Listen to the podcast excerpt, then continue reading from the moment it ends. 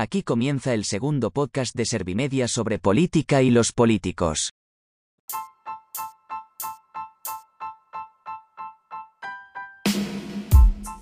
Te presento a Pablo A. Iglesias, director de información de nuestra agencia de noticias. Se llama prácticamente igual que el líder de Podemos y nació el mismo año. Pese a tanta coincidencia, ambos tienen profesiones y apariencias opuestas. Uno es el político y lleva coleta. Nuestro Pablo Iglesias tiene el pelo muchísimo más corto y es periodista. Hoy Pablo a Iglesias habla de Pablo Iglesias. El periodista analiza el salto del político morado a la arena electoral de la Comunidad de Madrid, tras pasar menos de 15 meses como vicepresidente segundo del gobierno junto a Pedro Sánchez. También vamos a conocer cómo llegan los principales candidatos a las elecciones autonómicas del 4 de mayo.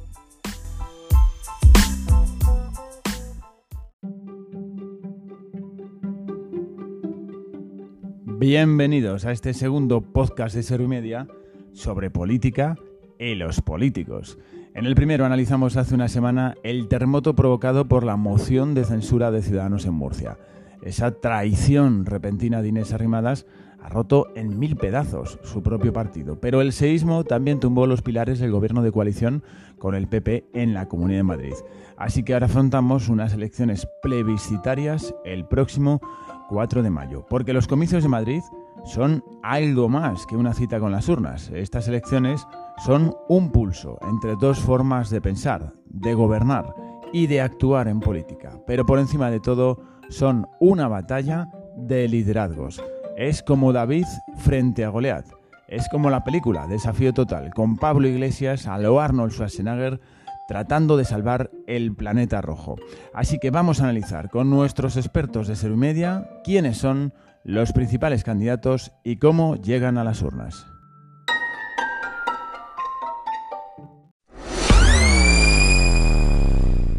Comenzamos por la actual presidenta de Madrid. Isabel Díaz Ayuso era una desconocida hace solo dos años. Ahora es tan querida por unos como denostada por otros. ¿Cuáles son sus virtudes? Lo sabe muy bien Miriam Fernández, experta en Partido Popular de Servimedia. Hola Miriam.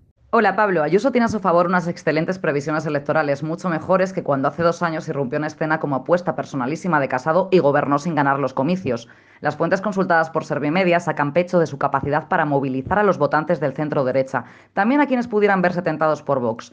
Desde su equipo dicen a esta agencia que sus puntos fuertes están en la gestión de la pandemia, lo que le ha llevado, recalcan, a ser ejemplo en otros países. Y también en materia económica, apuntalando a Madrid como la primera economía del país sin criminalizar a quienes crean empleo. Ese equilibrio entre salud y economía es la bandera de Ayuso, pero también es el principal argumento de la oposición contra ella. ¿Cuáles son las debilidades de Ayuso, Miriam? Igual que genera muchos adeptos, Ayuso ha construido un personaje que no para de acumular detractores. Eso hace que la campaña sea un todos contra Ayuso, lo que podría perjudicarle si no logra la mayoría suficiente y el resto de actores se unen para impedir que gobierne. Los populares evitan ponerse en este escenario, pero sí admiten la dificultad para lograr una mayoría absoluta, lo que necesariamente lleva a pactar de alguna manera con Vox. Y eso, en clave nacional, supone una complicación, porque Casado se ha desligado de Vox de forma rotunda y otros varones avisan de que la estrategia ha de pasar por la conquista del centro y no por abrazarse a Vox. Gracias, Miriam. Efectivamente, esta campaña es un todos contra Ayuso,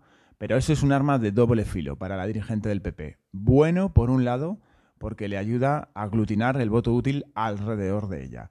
Y malo a la vez, porque el reto de alcanzar una mayoría absoluta en estos tiempos de fragmentación política parece misión imposible. Pablo Iglesias ha abandonado la vicepresidencia segunda del Gobierno de España para competir con Ayuso esta renuncia, fijaros, ayuda a entender la trascendencia de estos comicios y sobre todo el carácter estratégico de Madrid como centro de poder. Mi tocayo concurre aparentemente con pocas expectativas, pero vamos a conocer sus verdaderas opciones. Kiko Rosique, que le ha seguido en Servimedia el último año en el gobierno y los anteriores al frente de Podemos, sabe cuáles son sus fortalezas en esta campaña. Hola, Kiko. Hola, Pablo. El mejor activo de Iglesias es su carisma para movilizar votantes con conciencia política o de clase, instalando el marco muy ideológico y muy simplista de que las urnas decidirán entre democracia y fascismo, o entre mayoría social y privilegiados. gente que podría abstenerse con Gabilondo o, si no sigue la política madrileña, con Mónica García. Además, frente a sus rivales de izquierda, Podemos puede captar a grupos beneficiados por las que han sido sus banderas en el gobierno de coalición, los ERTE, el ingreso mínimo, los inquilinos precarios, que hay muchos en Madrid, los inmigrantes o los taxistas. Unas banderas que Podemos ha recalcado con los fichajes de independientes en su lista electoral. El carisma de Iglesias es su punto fuerte y también su facilidad para alentar la lucha de clases con sus discursos, como bien dices Kiko. Pero, ¿cuál es su flaqueza en estas elecciones? A Iglesias no le perjudicará ser un paracaidista en la política madrileña, porque se votará en clave nacional. Pero tiene dos problemas simétricos a sus dos grandes activos. Por un lado, cifra su éxito en sumar para que no gobierne Ayuso, y él no solo va a movilizar a votantes en la izquierda, sino también en la derecha. Por otro, Podemos ya no es una esperanza, ya está en el gobierno y muchos siguen pasándolo mal, mientras a Iglesias, personalmente, le ha ido muy bien. Por eso en Coslada los fascistas le gritaron fuera la casta de nuestros barrios, y Vox, que no es fascista, lleva todo el año acusándole en el Congreso de fallar a la clase obrera, para intentar así robarle el voto protesta de los perdedores de la globalización.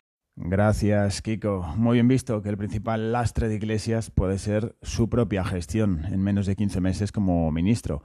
También que cuanto más movilice a los votantes de Podemos, más lo hará a la vez con los de Ayuso, por miedo a que gobierne este partido. En cualquier caso, parece mentira, parece mentira a estas alturas que Iglesias haya dejado la vicepresidencia del Gobierno de España para ser la quinta fuerza política en Madrid, que es donde le sitúan las encuestas.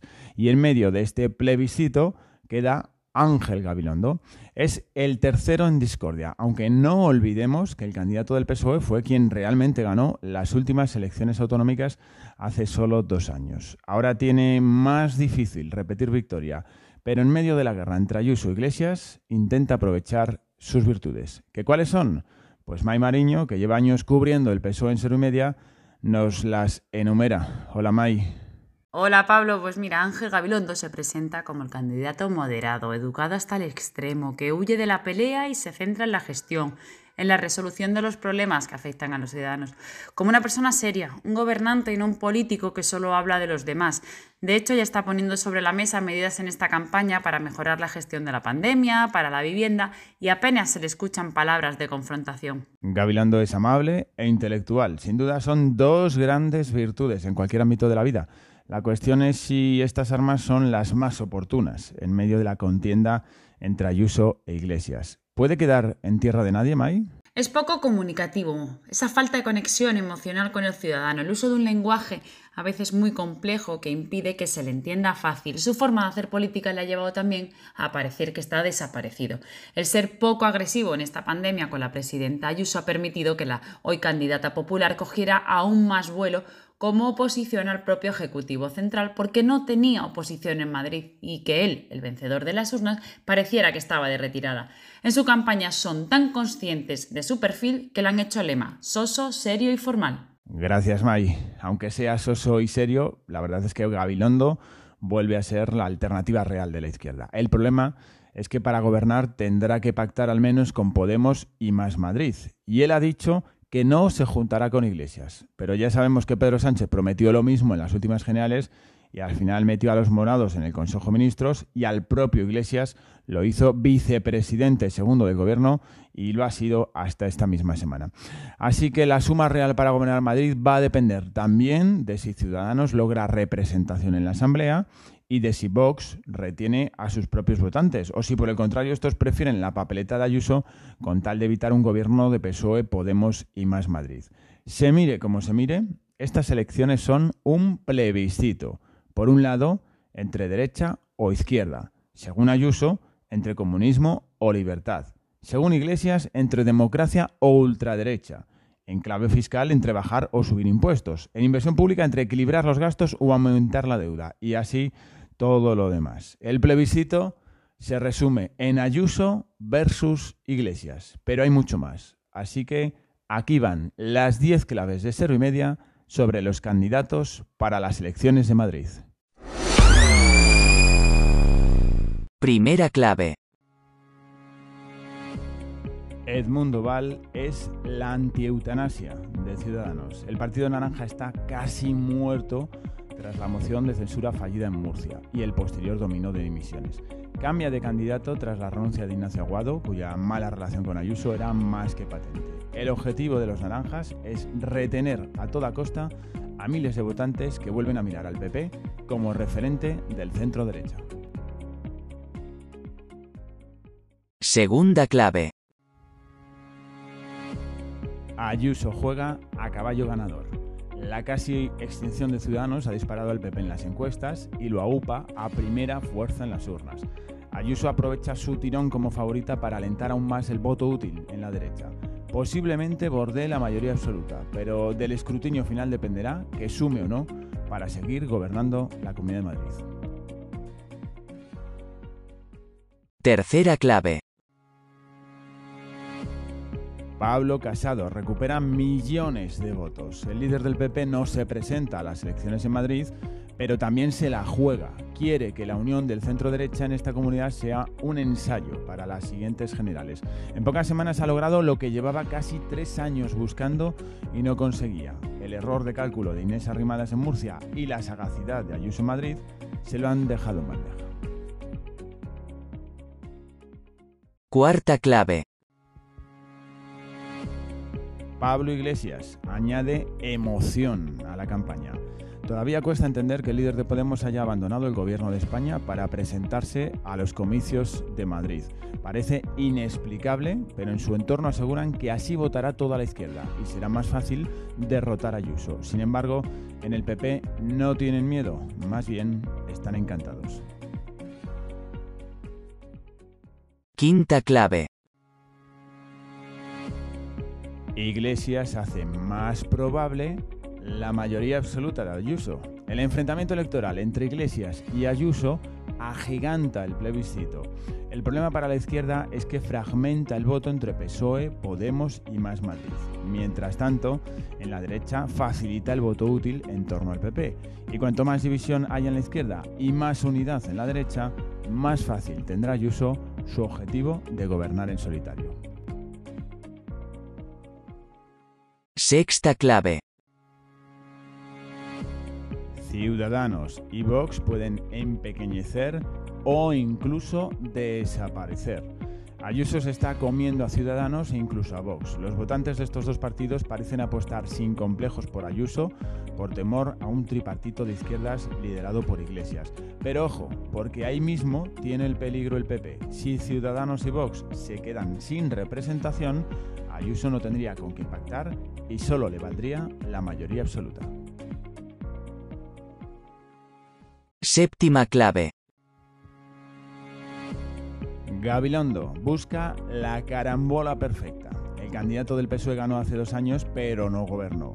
Ayuso dio entonces la sorpresa y le arrebató el poder gracias a una carambola a tres bandas con Ciudadanos y con Vox.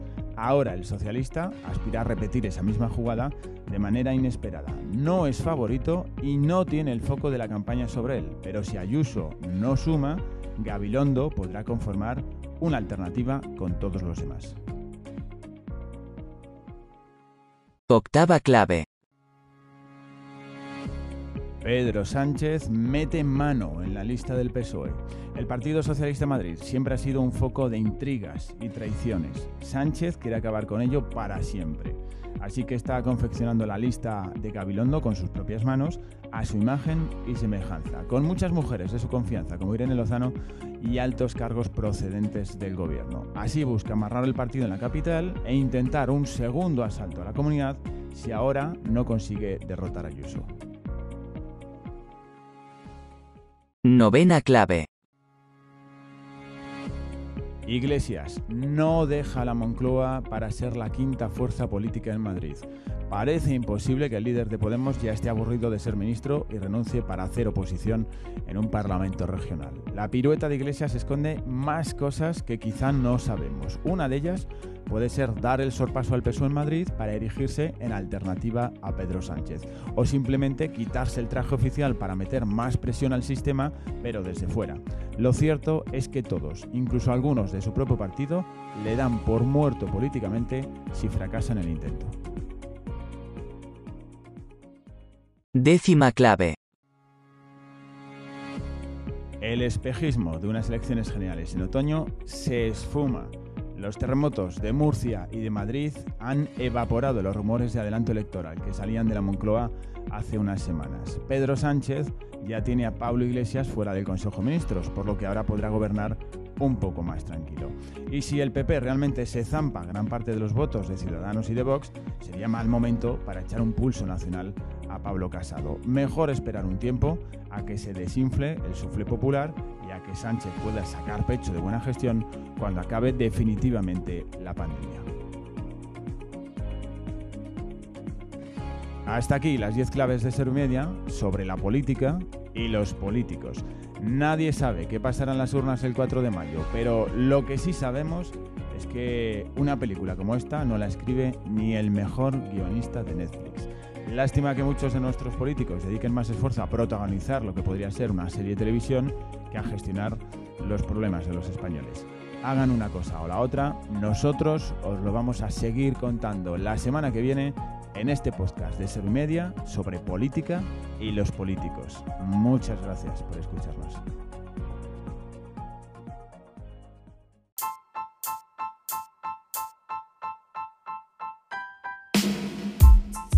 ¿Te ha gustado nuestro podcast sobre política y los políticos? Pásalo a tus amigos, familiares y compañeros. Suscríbete a nuestro canal y compártelo en tus redes sociales. Hablar de política no tiene que ser aburrido. Al fin y al cabo, lo que hacen los políticos nos afecta a todos. Y nosotros somos los que elegimos a los políticos. Espero que con este podcast te hayas entretenido y hayas aprendido. Seguramente te habrás dado cuenta de que soy una inteligencia artificial. He fichado por el fantástico equipo de Servimedia para elaborar estos podcasts y acercarte la información de actualidad y su análisis de una manera atractiva. Poco a poco iré mejorando. Gracias por escucharnos, y gracias por confiar en la solvencia y el rigor de Servimedia. Servimedia, líder en información social.